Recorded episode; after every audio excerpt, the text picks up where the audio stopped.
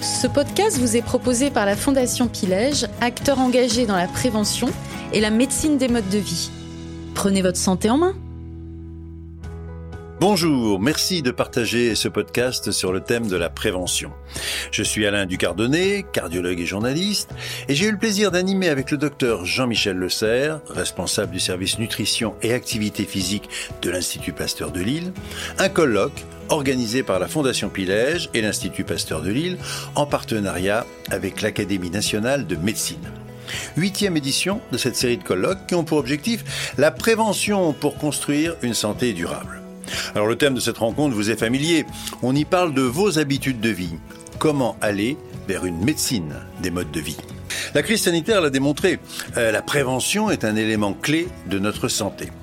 Elle se décline au niveau collectif, c'est ce qu'on appelle la santé publique, mais elle est aussi présente, bien présente quotidiennement dans nos modes de vie. La façon de nous nourrir, de bouger, de gérer notre stress ou notre sommeil, d'interagir avec les autres, ou tout simplement notre quête de bien-être, chacun de nous peut agir sur ces leviers pour rester longtemps, le plus longtemps possible, en bonne santé. Mais en sommes-nous conscients? La médecine peut-elle évaluer les bénéfices de la prévention? Notre système est-il préparé à cette révolution? Eh bien, c'est ce que je vous propose de découvrir avec ces quatre podcasts dans lesquels médecins, chercheurs, politiques, opérateurs privés donneront leur vision pour les années à venir. Allez, je vous invite à rejoindre dès maintenant nos spécialistes. Résister aux attaques extérieures, comme les virus, les bactéries, la première bataille se joue avec notre système immunitaire. Mais de quelle façon? Une première réponse avec François Carré, professeur de physiologie cardiovasculaire à l'Université de Rennes et cofondateur de l'Observatoire de la sédentarité. Alors cette question, justement, l'activité physique booste-t-elle réellement notre système immunitaire? Eh bien oui, euh, l'inactivité physique et la sédentarité vont altérer notre immunité et à l'inverse, la pratique régulière d'une activité physique va améliorer cette euh, immunité. Plus je bouge de façon régulière, plus je baisse mon niveau d'inflammation chronique, plus je baisse le niveau de stress oxydant et plus j'améliore l'immunité. Donc c'est effectivement bénéfique. On a des tas de preuves. On sait actuellement qu'on considère que l'activité physique prévient pratiquement toujours 36 maladies chroniques, améliore quand on est malade très souvent ces maladies et peut parfois les guérir à condition qu'on poursuive bien sûr l'activité physique jusqu'à la fin de ses jours. Et au fait, qu'est-ce qu'on entend par activité physique? En fait, le sport, c'est une activité physique, c'est un type d'activité physique qu'on fait le plus souvent dans un cadre réglementaire. Mais en réalité, l'activité physique, c'est bouger, tout simplement. C'est une contraction musculaire, c'est relativement simple. C'est-à-dire que j'ai pas besoin de m'habiller pour faire de l'activité physique. On n'a jamais dit dans l'Organisation mondiale de la santé, dans la recommandation, qu'il fallait que je mette une tenue spécifique pour aller bouger. Donc, effectivement, activité physique et sport, c'est pas la même chose. Et ne pas parler de sport mais malade. Ils me disent toujours, vous voulez me tuer, docteur. il y a Ça en fait des choses, à peu près 100 100 myokines, c'est-à-dire 100 cytokines libérées par le myocyte, chaque fois que vous contractez un muscle, qui vont avoir un effet bénéfique sur plein de choses, et en particulier les cellules immunitaires. On sait que quand vous bougez, vous voyez les muscles qui sont au milieu, ça va entraîner des stress mécaniques, mais ça va aussi libérer les myokines que l'on a vues.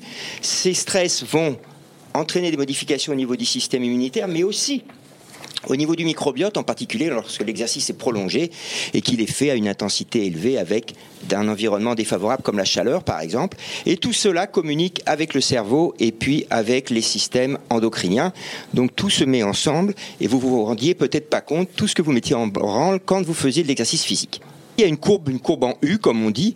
Donc, quand vous ne bougez pas du tout, là, ce sont les sujets sédentaires, c'est-à-dire beaucoup de temps passé assis ou couché sans bouger, et que vous commencez à faire de l'activité physique. Vous voyez cette personne âgée qui va marcher avec son petit-fils. Les deux sont gagnants-gagnants. Hein. Le petit-fils parce qu'il parle avec son grand-père, et puis le grand-père parce qu'il bouge avec son petit-fils. Et bien, à ce moment-là, vous avez une baisse d'environ 40% du risque d'avoir des infections. On l'a bien compris. Euh, bouger, c'est fondamental. Mais quel type d'activité physique peut-on pratiquer? On retrouve les conseils de François Carré. Bien globalement, activité physique ou sportive régulière, 3 à 4 fois par semaine, d'une intensité modérée à élevée, c'est-à-dire je suis essoufflé mais je peux continuer à cette allure-là pendant longtemps, équilibré avec mes autres contraintes personnelles, rien de tel, rien de pire chez un sportif que d'être tout d'un coup papa, parce que les heures de sommeil qu'il va perdre vont perturber son équilibre, et on associe ça, bien sûr, à une alimentation équilibrée. Mais à l'inverse, à partir de quand peut-on dire qu'on est sédentaire? On considère qu'on est sédentaire, ça dépend des études, il y a deux grands chiffres. Dès qu'on dépasse 6 heures ou 7 heures de temps passé assis chaque jour. C'est une moyenne. Alors souvent les gens me disent, et les étudiants les premiers me disent, mes étudiants me disent c'est de votre faute parce que regardez c'est vous qui nous faites asseoir longtemps. Je leur dis c'est amusant parce que les gens les plus assis au travail ou les plus assis dans les bancs des écoles sont les plus assis chez eux, les plus assis en vacances. Ça c'est la sédentarité. C'est une religion personnelle. Voilà, c'est très pernicieux, on se rend pas compte. J'arrive dans le métro, j'ai deux stations, je m'assieds. Pourquoi? Parce que je ne m'en rends pas compte. Donc c'est ça qui est terrible. Donc c'est 6 à 7 heures, mais le pire, le pire, c'est les durées prolongées de temps assis, c'est-à-dire plus de 2 heures. Normalement, il est recommandé de se lever au moins toutes les 2 heures le mieux c'est toutes les heures, 2-3 minutes et de bouger un petit peu. Quelques informations complémentaires euh, par notre spécialiste sur la sédentarité en France. On considère qu'on est à peu près entre 50 euh, et 60 de personnes sédentaires et, et parmi ceux-là, il y en a plus de 55 qui sont à 8h30 par jour.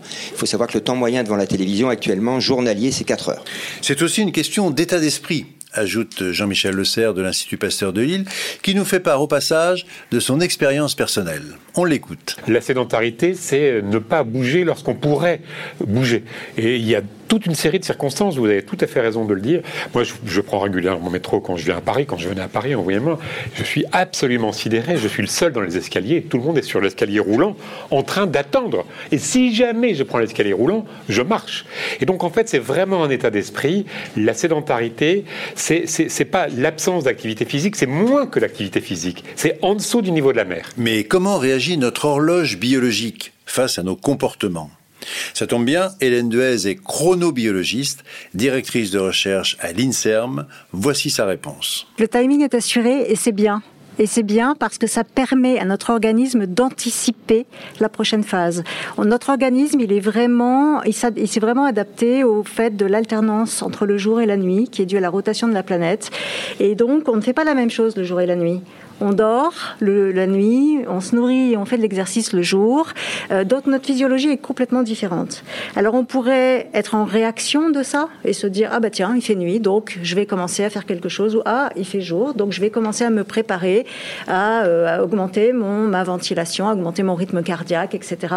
En fait non, l'horloge anticipe ce phénomène de manière à ce qu'il n'y ait pas de perte, de manière à ce que euh, tout soit bien coordonné. Tous les organes possède une horloge. Euh, et cette horloge, elle, euh, elle va permettre, par exemple, pour le système cardiovasculaire, de d'induire des variations dans la pression artérielle. Euh, mais c'est vrai aussi pour le système immunitaire. Hein. Le système immunitaire, en fait, le nombre de globules blancs dans le sang et dans les tissus varie. Il n'est pas le même la journée et la nuit. Et pourquoi? Eh bien, probablement parce que on a plus besoin d'un système immunitaire prêt à réagir à certains moments, alors qu'on va pouvoir le régénérer entre guillemets à d'autres. Euh, mais c'est le cas finalement du muscle aussi. Euh, le, muscle, il n'a pas du tout la même physiologie, euh, pas le même métabolisme le, jour et la nuit. Donc on a en fait une horloge centrale hein, qui se trouve au niveau de l'hypothalamus, qui va recevoir la lumière et qui va régler les horloges qui se trouvent dans tous les tissus. Et ces horloges vont régler finalement la fonction, les protéines, les myokines dont on parlait, le microbiote dont on parlera après. Tout ça, c'est régulé par, le, par, par, les horloges. Et ce qui est intéressant de noter, c'est qu'en fait, euh, cette horloge, vous savez, elle, elle, existe, elle est là de manière endogène. Euh, on a peut-être entendu parler des, des, de l'expérience de Michel Siffre, le spéléologue, hein, qui était descendu pendant euh, plusieurs... voilà. Et il avait gardé, finalement... Alors, il était dans sa grotte, et puis il avait aucun repère temporel. Euh, aucun. Simplement, on lui montait la nourriture et on lui descendait quand il tirait sur une petite corde. Et avec cette corde, il disait aussi je suis réveillé ou je suis endormi. Et en fait, il a gardé son rythme comme ça pendant des semaines, mais elle s'est décalée, comme comme ceux qui ont encore des montres. Euh, vous voyez, de temps en temps, il faut remettre la montre à l'heure, c'est ce que fait la lumière. C'est ce que fait la lumière, c'est-à-dire que l'horloge dans l'hypothalamus, dans le cerveau, elle est présente, elle fait son, elle fait son travail, mais de temps en temps, elle a besoin d'être remise à l'heure par la lumière. Elle est aussi remise à l'heure par la prise des, repas euh, et euh, par notre activité sociale finalement. Mais le dérèglement de ces horloges a-t-il une influence sur notre santé? Un exemple avec Hélène Dehaze. Les euh, travailleurs postés sont plus à risque de développer des pathologies, alors plutôt chroniques, mais aussi aiguës en fait, inflammatoires.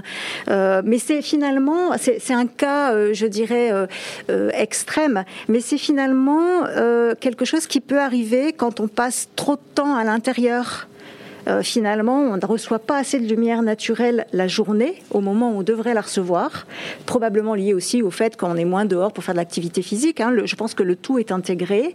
Et à côté de ça, on est exposé à la lumière artificielle la nuit jusque tard parce que finalement on a cette possibilité. Donc euh, euh, donc on va rester réveillé euh, bien plus tard que ce qu'on voudrait ce que notre horloge voudrait.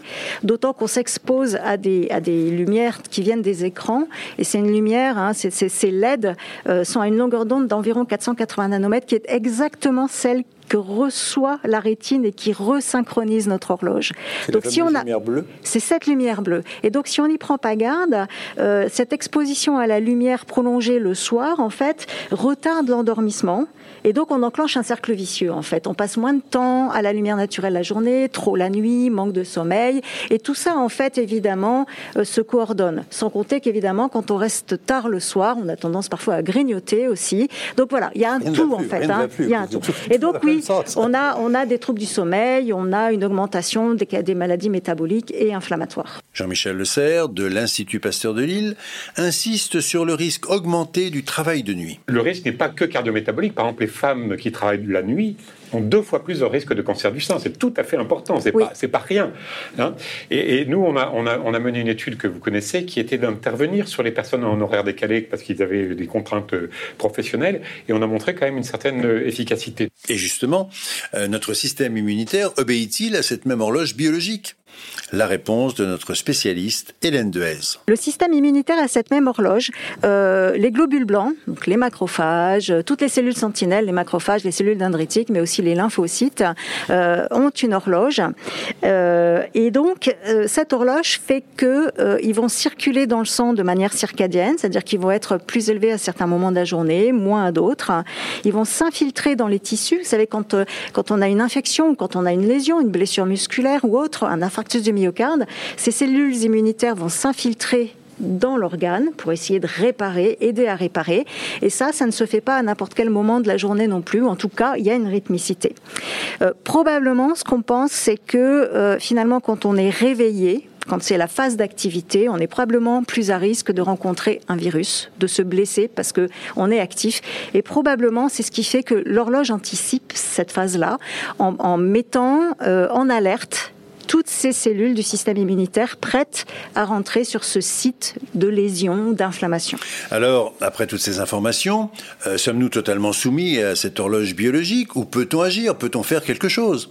Hélène Dehaze nous livre quelques situations au cours desquelles nous devenons actifs. Tout d'abord, la chirurgie. Hein. On a, montré, par exemple, que les complications euh, euh, cardiovasculaires suite à une opération, euh, par exemple, de remplacement des valves, eh bien, ces conséquences n'étaient pas les mêmes si on faisait la chirurgie le matin ou l'après-midi. Et probablement que de,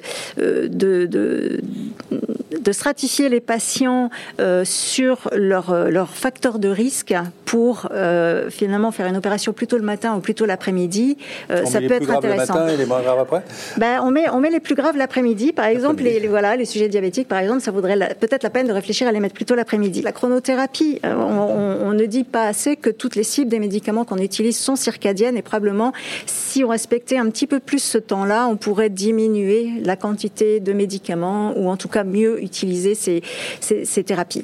Et puis, ben, oui, il y a des choses qu'on peut faire. C'est-à-dire que j'ai parlé beaucoup de lumière.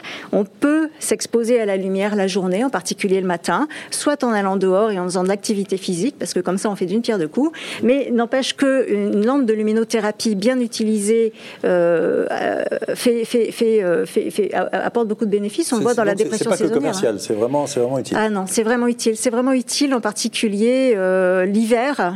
Évidemment, l'été, la question se pose beaucoup moins, mais l'hiver, ça peut réellement aider euh, aux troubles de l'humeur, mais ça peut aussi aider euh, les personnes à se, à se réveiller plus tôt, ce qui fait qu'elles vont s'endormir, elles vont respecter les, rythmes. En fait, toute, toute cette histoire tourne autour des rythmes. Il faut respecter nos rythmes biologiques et quand on fait ça, on se porte mieux. Quand on dit adapter son rythme au soleil, est-ce à dire qu'il faut bannir la grasse matinée? Plus de grasse matinée? Notre chronobiologiste nous invite à la nuance. Tout dépend de ce qu'on entend par, par grasse matinée. C'est-à-dire qu'en fait, euh, il y, a, des gens, hein, j'en suis, donc euh, j'en je, j'en parle d'autant plus librement, il y a des gens qui sont des lève-tard et couche-tard. Donc c'est pas très bien, mais c'est simplement parce que probablement on est plus sensible à la lumière et donc on, se décale parce qu'on est exposé à la lumière plus, tard la journée. Euh, dans ce cas-là, euh, si c'est ça qu'on appelle grasse matinée, alors non, c'est simplement qu'on respecte ces rythmes.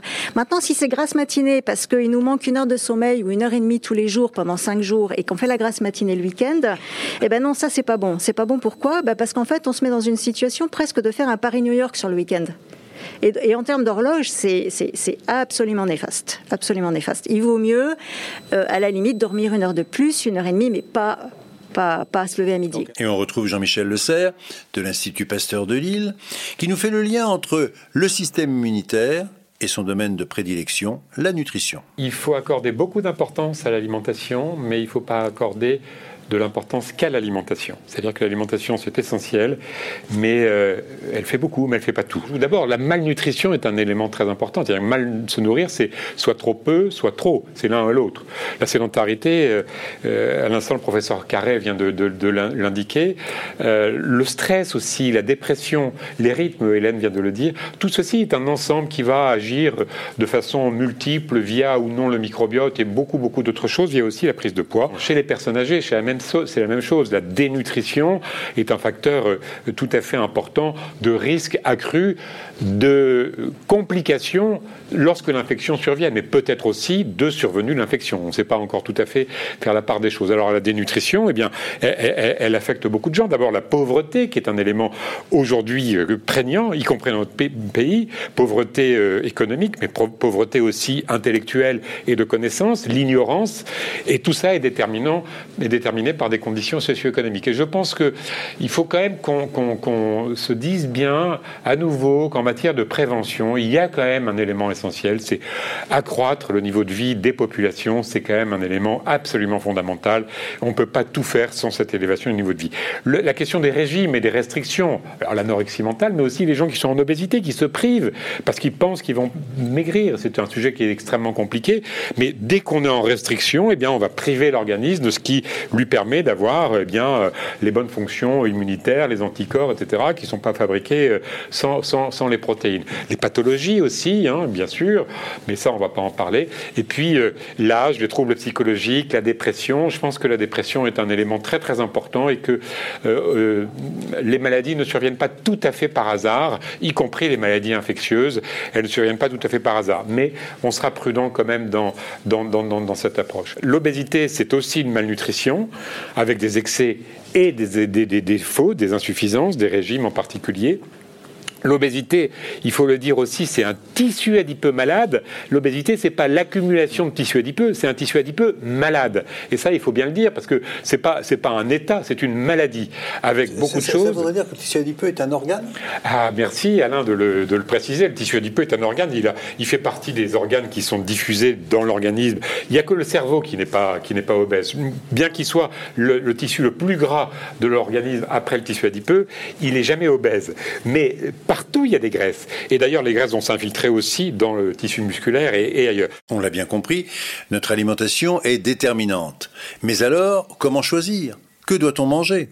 Quelques pistes avec Jean-Michel Le Serre. Quand on est nutritionniste, on sait que les candidats sont extrêmement nombreux. Il y a énormément de candidats qui sont là pour contribuer à la nutrition. Le faire, Trop, trop peu, trop peu, tout à fait évident.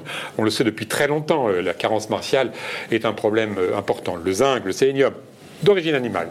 Et puis à l'autre extrémité, d'origine végétale, la vitamine C, la vitamine B9, qui joue un rôle très très important dans les défenses de l'organisme, sur les fonctions de macrophage.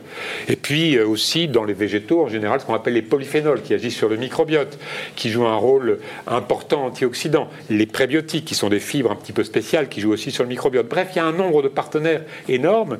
Mais vous voyez que c'est pas le monde végétal qui nous sauve, c'est pas le monde animal, c'est les deux. D'ailleurs, au milieu, il y en a qui sont mixtes, les animales-végétales, la vitamine D animal-végétal, les oméga 3 animal-végétal, les probiotiques, les aliments fermentés. Le bon candidat, c'est une nutrition globale qui n'exclut rien et qui inclut tout. Il faut arrêter cette alimentation dissociée qu'on voit partout, les régimes sans, etc. Non, au plus il y en a, au mieux c'est. Alors, bien sûr en quantité modérée, mais en variété. La variété, c'est la clé de la nutrition. Il n'y a pas d'autre clé que la variété en nutrition. Tout le reste ne sert à rien. Et donc ça, c'est important de le dire parce qu'aujourd'hui, on entend tellement de discours ridicules sur la nutrition. Alors, je vais donner un exemple très savant pour faire croire que je suis savant. Ah, c'est compliqué, là. Bah oui, oui, c'était exprès. parce que avec mes collègues qui sont beaucoup plus savants que moi, il faut quand même que j'essaie d'être au niveau. C'est les oméga 3. Ça, les oméga 3, bah, par exemple, on sait qu'ils agissent sur les cytokines, sur l'inflammation, etc. Eh bien, pourquoi pas? Il y a, des, des, éléments qui suggèrent que les oméga 3 seraient utiles dans la prévention du Covid-19. Alors, je terminerai avec deux, deux diapos. Une première sur le microbiote pour introduire les propos de François dans quelques instants. Le microbiote, c'est extrêmement important et c'est aussi un organe. Hein, euh, vous le disiez il y a un instant, euh, Alain, c'est un organe particulier parce qu'il ne nous appartient pas, mais il est lié à nous. Donc c'est quand même très compliqué. Il y a d'une part des facteurs exogènes et des facteurs endogènes. Sur les facteurs exogènes, ils sont influencés très très très tôt. Et en particulier les modes d'accouchement, c'est absolument fondamental. Césarienne, et en plus, il y a des études récentes qui montrent que c'est césarienne euh, intentionnelle, comparativement à la césarienne euh, d'urgence, qui joue un rôle parce qu'elle va modifier le microbiote de l'enfant. Mode d'allaitement, très très important, l'allaitement maternel. Ne pas culpabiliser les femmes qui ne peuvent pas allaiter ou qui ne le veulent pas, bien entendu. Puis ensuite, il y a toute une série d'événements. Antibiotiques, on le sait de plus en plus dans l'obésité, épisode de gastro-entérite euh, infectieuse, diversité alimentaire, on en a parlé, et puis on retrouve dans le microbiote les rythmes, le stress, le tabac, les additifs, le sel, les probiotiques, toute une série de choses. Il y en a, il y en a, une, l'activité physique aussi qui joue un rôle sur le microbiote, c'est tout à fait connu. Donc tout ceci, c'est un chemin tout au long de la vie, et une fois qu'on a son microbiote très tôt, très très difficile de le changer durablement. On peut le changer sur une courte période, puis il revient à la case départ. Il y a une résilience absolument considérable du microbiote, et ça, c'est malheureusement euh, une difficulté pour, euh, pour la pratique. Et une petite euh, synthèse sur cette question comment agit notre alimentation sur notre système immunitaire. Synthèse signée Jean-Michel Le Serre. Le statut nutritionnel, c'est quoi? Je suis dénutri ou pas dénutri Mais le statut nutritionnel, c'est aussi ce que je mange. Intervient dans l'immunité. Tout le monde le sait, ça intervient, c'est évident. La malnutrition, augmente le risque infectieux et probablement est un facteur de risque de gravité. On l'a bien vu avec le Covid-19, bien entendu, mais on le sait depuis longtemps que la malnutrition, et d'ailleurs chez les cancéreux, c'est la même chose. La nutrition, malgré tout, ne suffit pas à empêcher l'infection. Manger bien, c'est très bien, mais il y a des tas de gens qui ont bien mangé et qui ont le Covid-19 et qui n'ont pas survécu. Mais quand même, ça reste important. Donc il faut lui accorder de l'importance, mais pas plus que ce qu'elle peut faire. Et elle intervient à côté d'autres facteurs liés au mode de vie qu'on a vu, l'activité physique, la sédentarité, les rythmes, le stress, le sommeil, la dépression. Tout ceci, c'est un tout, c'est ce qu'on disait tout à l'heure, la santé globale. Donc oui, la nutrition est importante à côté du reste, mais les deux sont liés, bien sûr. Je disais, quand on est sédentaire le soir devant les écrans, on mange pas des carottes bouillies, on mange autre chose. Et puis cette question que vous vous posez sûrement, euh, que dire des régimes véganes ou autres? Qui rencontrent un grand succès auprès du public Favorise-t-il, par exemple, un désordre immunitaire? Je ne sais pas s'il favorise les troubles d'immunité, mais il favorise un déséquilibre alimentaire, surtout les véganes. Le vegan est un mode alimentaire intrinsèquement déséquilibré. Rappelez-nous, rappelez-nous, vegan Vegan, c'est végétalien, c'est-à-dire que je supprime tous les produits animaux. C'est un déséquilibre alimentaire intrinsèque, l'homme est omnivore, il y a un déficit en B12, il y a un déficit en oméga 3, il y a des déficits potentiels en zinc, en fer, en, calcium et en iode. C'est pas un bon mode alimentaire, ça augmente l'ostéoporose. C'est pas un bon, mode alimentaire. Sur l'immunité, je ne sais pas s'il y a beaucoup d'études là-dessus, mais en tout cas sur, euh, sur ça, je, je l'affirme. Végétarien ne pose moins de problèmes. Finalement, flexitarien, c'est l'idéal. De façon pratique, peut-on recourir, doit-on recourir aux compléments alimentaires pour doper nos défenses immunitaires? Il y a des compléments alimentaires qui sont tout à fait intéressants parce qu'il y a des molécules qui ont été euh, euh, bien, bien euh, mises en évidence pour des fonctions très précises. Mais si on parle compléments alimentaires, c'est-à-dire manger des vitamines et des minéraux pour augmenter ses défenses immunitaires, il n'y a aucune étude qui le montre. Ce qui est montré, c'est que la bonne nutrition est très importante. Les compléments alimentaires, il faut se méfier parce que autant des petites doses, ça va, autant des fortes doses, on sait qu'il y a des effets indésirables. Parlons microbiote. On présente souvent ce microbiote comme une barrière aux infections. Mais d'abord, essayons de le définir avec François Trottin, directeur de recherche au CNRS à l'Institut Pasteur de Lille. On estime qu'il y a entre 10 puissance 13 et 10 puissance 14 bactéries dans notre intestin. Hein. Si les calculs sont bons, c'est entre 10 000 et 100 000 milliards, de bactéries. Donc ça représente en effet une biomasse extrêmement importante, plusieurs kilogrammes hein, euh, probablement. Alors il n'y a pas que des bactéries hein, dans le dans l'intestin, il y a aussi des virus, des champignons, des parasites. Et les bactéries qui s'y trouvent sont surtout des bactéries euh, anaérobies, c'est-à-dire qu'elles se développent en absence d'oxygène. Alors dans ce règne bactérien, on dénombre euh, une dizaine de grandes familles, hein, on appelle ça des, des phyla, et environ euh, plusieurs centaines de genres bactériens. Hein. Vous imaginez la compétition qu'il y a entre, entre ces bactéries, parce que chacune d'entre elles veut, veut, sa place, bien évidemment. Alors, ces bactéries, elles sont euh, extrêmement euh, actives. Elles expriment des gènes, entre 1 et 2 euh, millions de gènes. C'est à peu près 150 fois notre génome. Hein. C'est absolument énorme. Donc, on, on, peut avoir une idée, en fait, de la biodiversité qui va être générée grâce à, cette, à ces bactéries.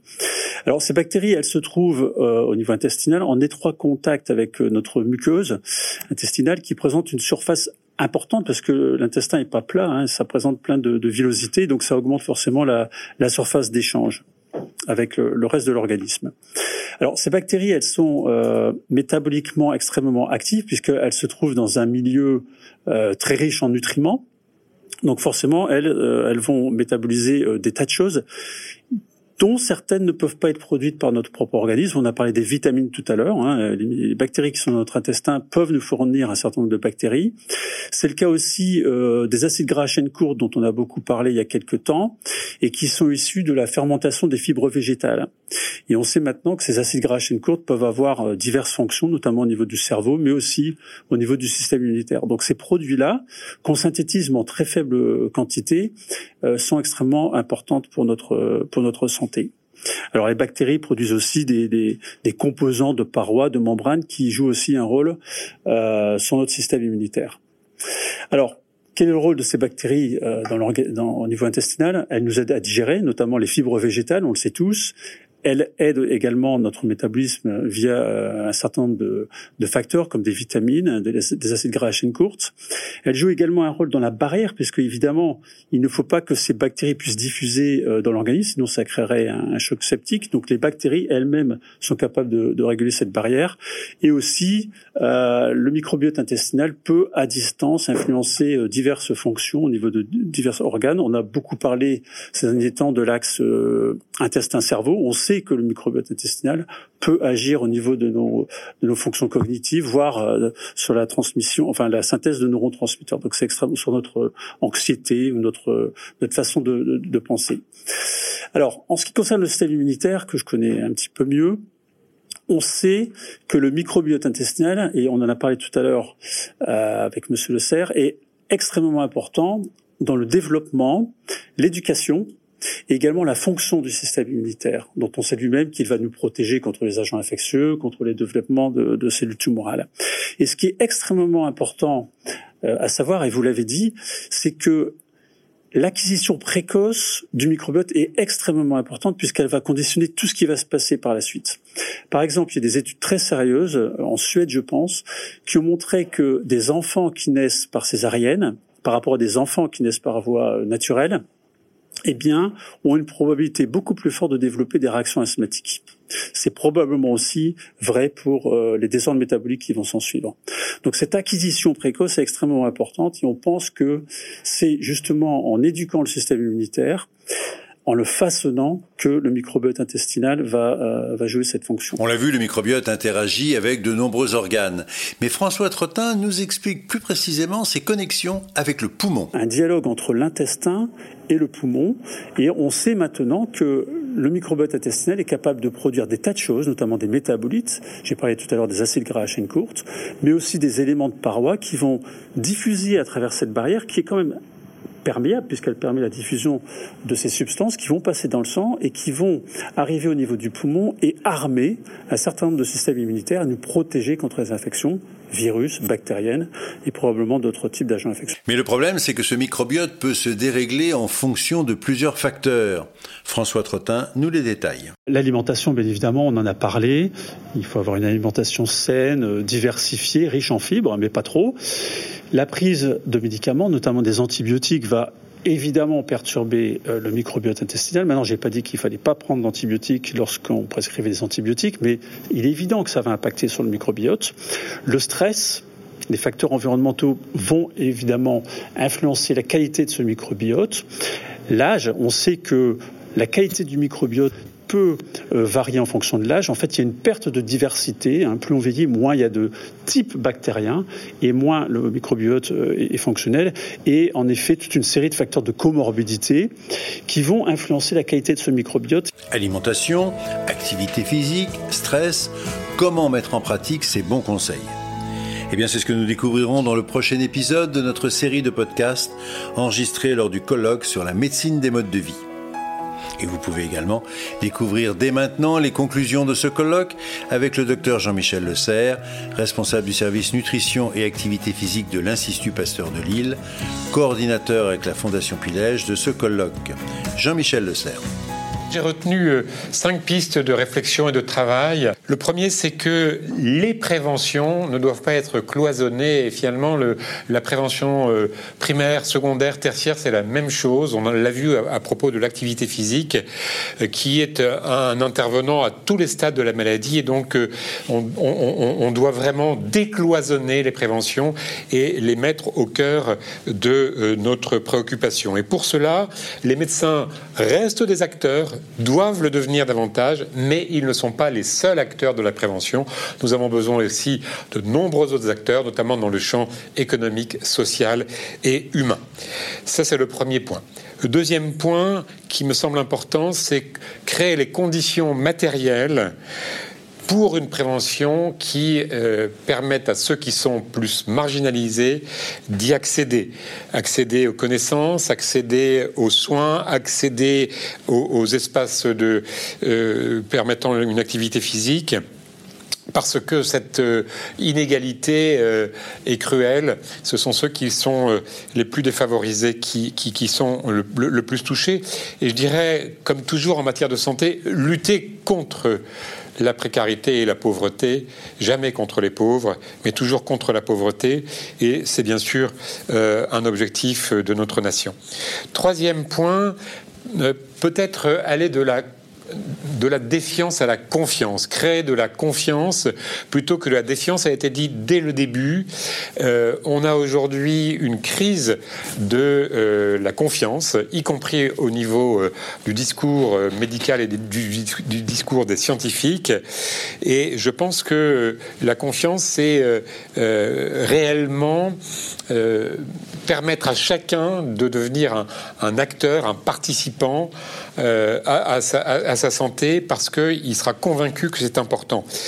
Et pour cela, être très attentif à des messages positifs qui ne sont pas des injonctions, qui ne sont pas des menaces, qui ne sont pas des peurs, mais qui sont en fait de l'envie. Et on l'a dit à plusieurs reprises, l'envie de vivre. Quatrième message qui est peut-être moins de mon ressort, mais que j'ai ressenti notamment du côté de Madame la sénatrice, euh, essayer d'avoir une temporalité différente de la prévention euh, qui doit s'inscrire dans la durée, dont les effets ne sont mesurables que dans la durée, et donc il faut absolument envisager euh, que le temps politique ne soit pas le temps de la prévention et, et une approche pluriannuelle des programmes de prévention et d'évaluation de la prévention. Et enfin, cinquième, et on a vu que tout au long de de cette matinée longue, eh bien, c'est l'activité physique qui a été promu et il nous a parlé de mobilité active. C'est un terme que je retiendrai qui me semble très parlant, très prometteur, qui euh, ne nous limite pas. On sent très bien que la mobilité, c'est tout le monde. Active, je suis acteur. Euh, ça n'est pas euh, uniquement l'activité sportive. On a bien vu aussi l'importance de l'activité physique. On dit toujours que si l'activité physique était un elle serait immédiatement remboursée, non seulement parce qu'elle a pratiquement pas d'effet secondaire, mais parce qu'elle a énormément de, bénéfices. Et donc, euh, tout faire pour promouvoir cet état d'esprit de la mobilité active, mais aussi l'accès à des moyens qui nous permettent de bouger euh, de façon euh, active. Voilà un petit peu ce que je retiens, et puis euh, je, retiens également beaucoup de beaucoup d'importance accordée tout au long de ce colloque au patient lui-même plus qu'à la maladie, ça a été dit. Et puis, malgré l'usage des, de l'intelligence artificielle et des, outils connectés, chacun a pu ressentir à nouveau que la relation était vraiment quelque chose qui euh, créait, était propre, j'allais dire, euh, propre à notre humanité. Ce podcast vous a été proposé par la Fondation Pilège, acteur engagé dans la prévention et la médecine des modes de vie. Prenez votre santé en main.